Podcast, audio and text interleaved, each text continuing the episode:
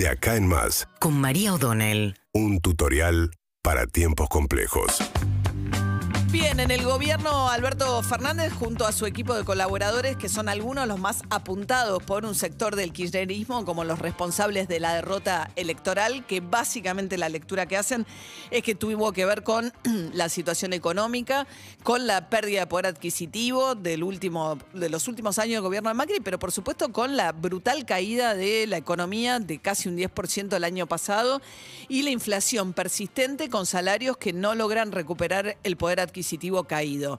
La inflación, el gobierno espera que hoy se conozca y que por primera vez en 12 meses esté por debajo del 3%, como si eso fuese a ser un alivio de cara a las elecciones, pero además Alberto Fernández, perdonen, ¿eh?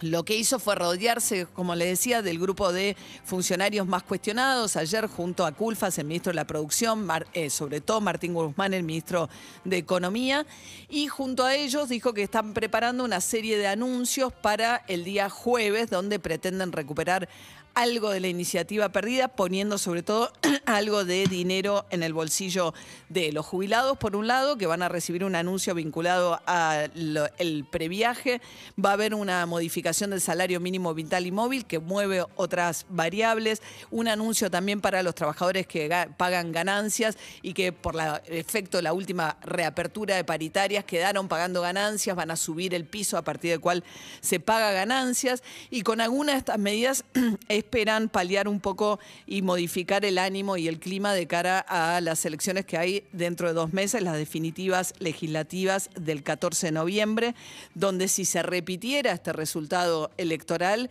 frente a esta debacle, esta paliza electoral que sufrió el Frente de Todos y el peronismo en todo el país, incluso en provincias insospechadas como el caso del Chaco o en algunos distritos del conurbano de la provincia de Buenos Aires, también insospechados, el caso de Quilmes, por ejemplo, si esto se repitiera, lo que significaría para el peronismo por primera vez en la historia, desde el año 83, sería que pierda el control absoluto del Senado. Se mantendría en, mayoría, pero no tendría el quórum propio, porque eh, se perderían seis senadores, insisto, si se repite este escenario, y perdería además tres diputados en la Cámara de Diputados. El oficialismo haciendo más estrechas las, digamos, sobre todo en la Cámara de Diputados, una obligación que el oficialismo ya tiene en el día de hoy, que es negociar. Esto se le haría incluso más difícil, porque muchas veces Sergio Massa busca los votos en un grupo de diputados aliados. Si se va consolidando y agrandando el bloque de la oposición, eso se le va a hacer más difícil.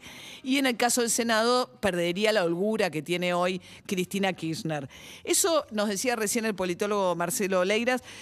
de alguna manera genera un i- equilibrio institucional mayor y le da un poco de asidero a lo que fue uno de los discursos del punto de vista institucional de la oposición, diciendo no le demos un cheque en blanco al oficialismo, equilibremos las, digamos, eh, hagamos del Congreso un lugar que compense un poco el poder del Poder Ejecutivo y eso va a impedir que el kirchnerismo vaya por todo o que avance con determinadas leyes, etcétera. De hecho, ayer hubo una lectura eufórica por parte de los mercados del resultado electoral. Si uno ve lo que pasó en el valor de las acciones eh, de las empresas argentinas que cotizan tanto en Wall Street como el Merval, fue todo para arriba, bajó el dólar blue, bajó el riesgo país, sobre todo subió el valor de las empresas eh, de energía, previendo que de la mano de un Congreso más equilibrado, lo que va a pasar es que va a bajar el peso de los subsidios en el, en el presupuesto del año que viene y que eso va a significar más aumento de tarifas.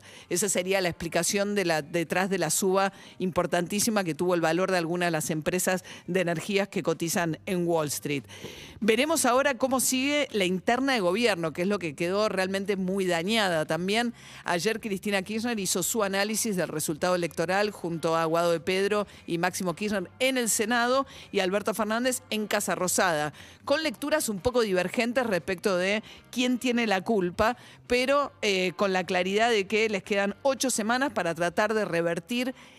sobre todo tratando de llevar más gente a votar, que esta es una opción, porque votó el 67% de la gente, que fue lo más bajo desde el 83 hasta parte. Y atención, porque hubo un 4% en provincia de Buenos Aires, que es muy alto, de voto en blanco. O sea, hay un enojo, hay desazón y hay poco entusiasmo, sobre todo del votante del Frente de Todos, para ir a las urnas.